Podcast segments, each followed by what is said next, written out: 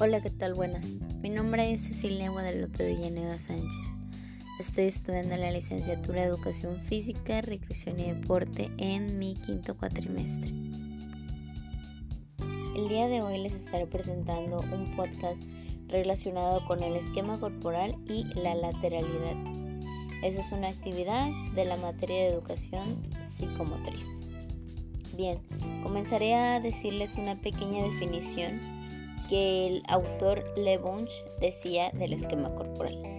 Él nos comentaba que su definición era que el conocimiento inmediato y continuo que nosotros tenemos de nuestro cuerpo en estado estático o movimiento en relación con sus diferentes partes y sobre todo en la relación con el espacio y los objetos que todos nos rodean.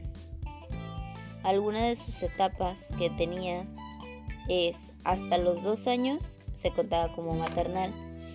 En esta, el niño pasa de los primeros reflejos a la marcha y las primeras coordinaciones. De los 2 a 5 años se les llamaba el global, que es el conocimiento y utilización del cuerpo cada vez es más precisa y así se va relacionando con el adulto.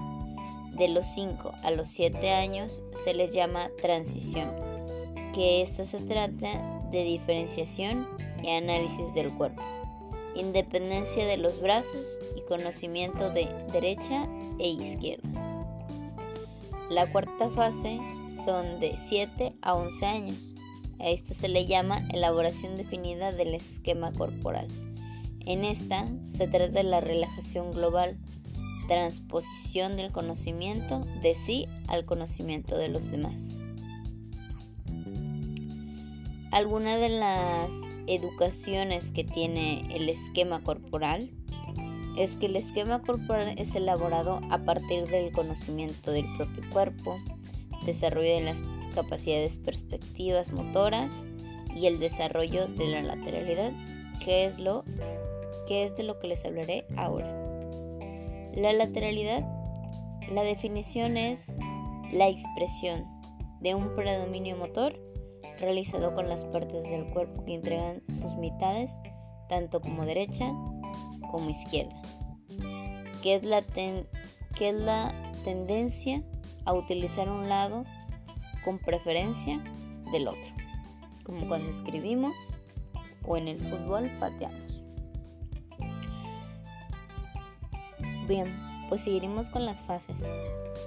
Son cuatro fases. La fase número uno es la fase de localización, que es de 3 a 4 años, y en esta pasa mediante algún test donde se observa qué partes son las que utiliza más el, alumno con preferencia. La segunda fase es fase de fijación, que es de los 4 a los 5 años.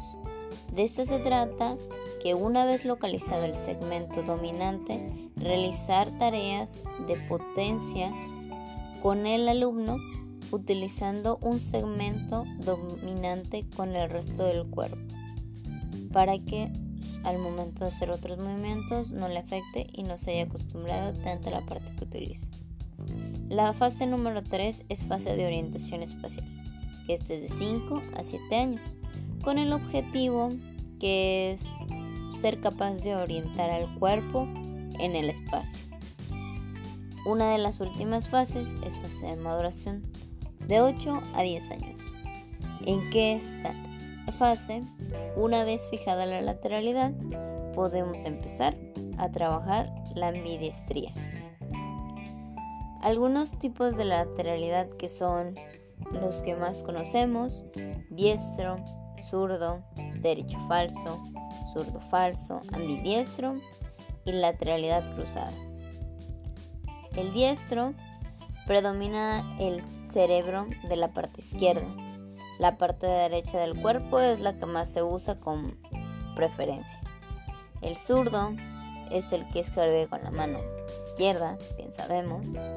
Derecho falso, a este se da sobre todo en personas que siendo zurdas se le obliga en su día a utilizar el lado derecho. Y el zurdo es, igual, solo que el lado contrario. Este suele ser un productor de algún inmediato temporal de importancia o total. La surdería es consecuencia de los motivos ajenos al individuo. En realidad, pues ellos quisieron utilizar la, su lado izquierdo, pues les obligan a utilizar su lado derecho. el ambidiestro son esos casos bien raros en donde se muestra que algunas personas pueden utilizar ambos lados, tanto derecho como izquierdo. Y por último está la lateralidad cruzada, que es la propia de todos los que presentan un predominio lateral diestro en unos miembros y zurdos en los otros.